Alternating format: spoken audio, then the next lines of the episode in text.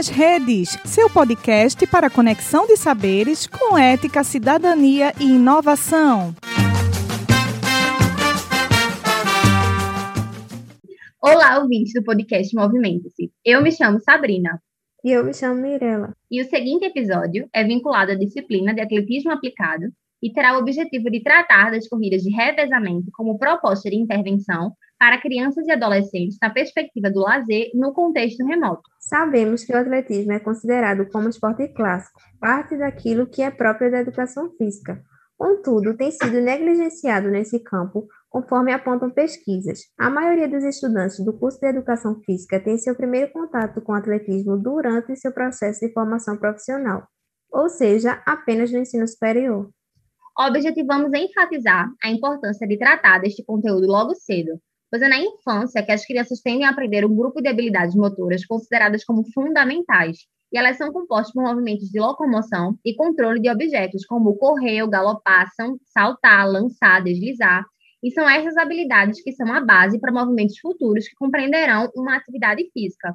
Se as crianças elas não conseguirem ser proeficientes nesses movimentos, no que, no que dizem respeito às atividades físicas mais tarde, elas terão problemas no processo de engajamento. E é muito importante também a atenção na fase de transição da infância para a pré-adolescência, porque marca um importante desenvolvimento no papel da percepção dessas competências, porque é quando começam a estabelecer ligações diretas com as habilidades motoras físicas direcionadas ao exercício. É na pré-adolescência que as crianças elas começam a desenvolver altos níveis cognitivos e mais sofisticadas capacidades, e começam a se comparar com mais precisão a seus pares. E quando chegamos na adolescência, esses altos níveis de proeficiência nas habilidades motoras, elas oferecem um excelente repertório e engajamento nas atividades físicas esportivas e jogos de formas gerais. Ou seja, quando a criança ela tem acesso aos esportes, à prática sistemática de exercício físico logo cedo, ela tem uma maior chance de continuar fazendo exercício físico durante a vida adulta e ser um adulto também mais competente motoramente. E nesse episódio queremos incentivar a prática do atletismo desde cedo, a começar nas escolas com as crianças, por entender que além de oferecer ricas possibilidades e experiências para o acervo motor, é uma excelente opção para se divertir, brincar e disseminar a modalidade que muito faz parte da nossa história pois o atletismo nasceu com o homem. Afinal, o mais antigo dos nossos ancestrais já andava, era obrigado a correr, a saltar e a lançar coisas. Era uma dura luta contra os predadores e a busca por alimentos. No entanto, com o tempo, essas habilidades foram sendo aprimoradas para a competição e hoje, por exemplo, são bastante desenvolvidas na modalidade do atletismo. Isso tudo explica o porquê das primeiras competições esportivas da história serem as provas atléticas. Historicamente, há relatos que os primeiros eventos esportivos organizados foram realizados por volta de 1200 anos antes de Cristo, no Monte Olimpo, na Grécia, onde os homens exibiam suas forças. O formato de atletismo que nós conhecemos hoje data a meados do século XIX. Mas e a corrida de revezamento? Como surgiu?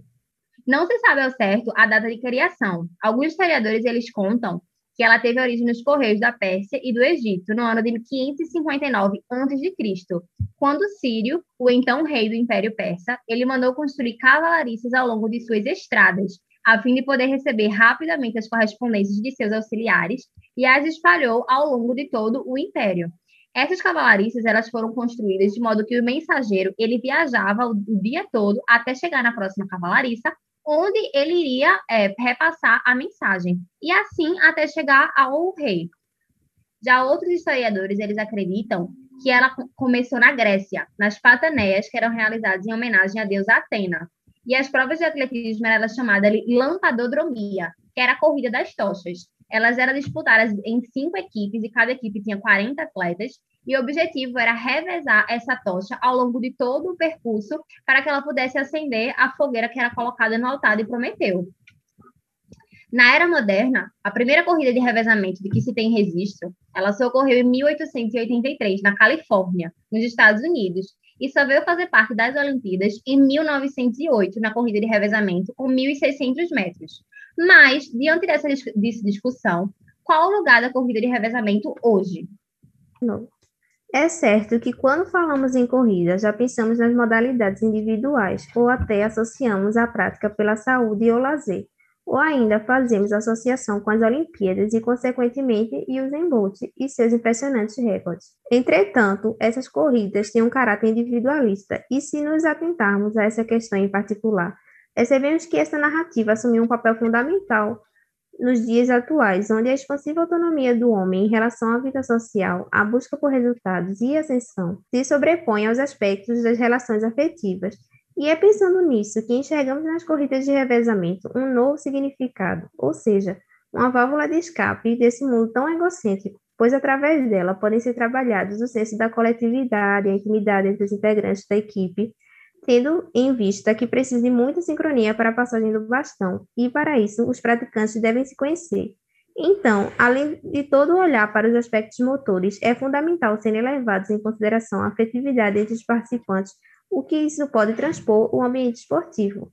Uma vez feita essa breve contextualização e situação dessas corridas na atualidade, vamos refletir como é possível a inserção desse conteúdo nas perspectivas do lazer para as crianças, sobretudo levando em consideração o contexto pandêmico que estamos vivendo, onde está cada vez mais comum a busca por hábitos saudáveis e alternativas de lazer e distração para crianças em casa.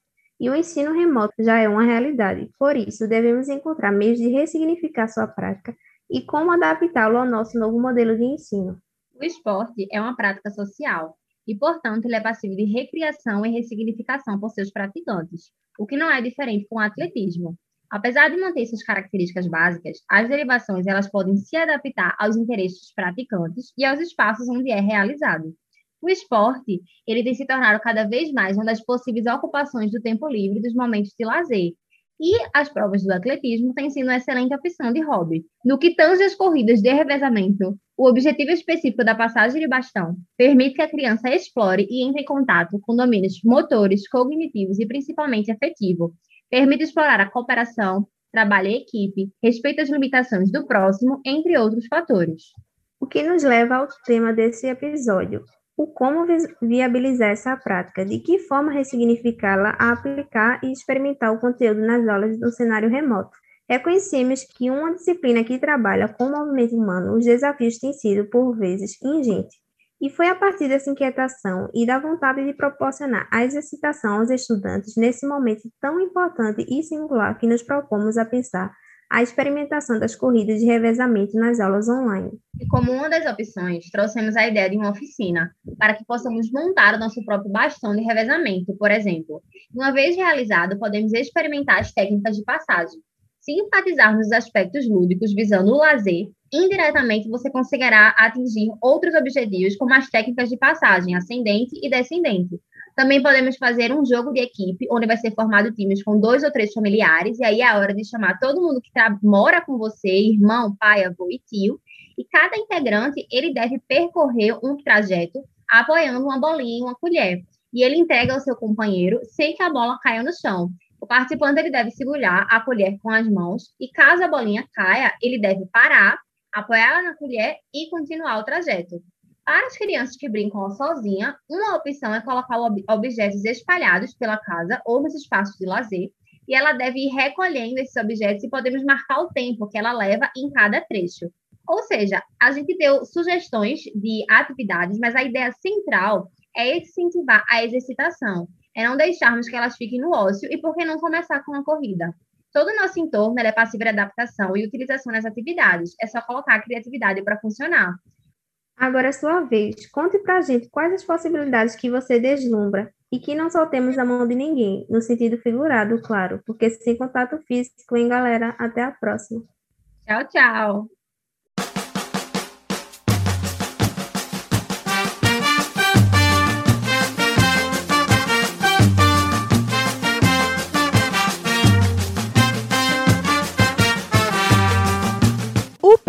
Redes, seu podcast para conexão de saberes com ética, cidadania e inovação.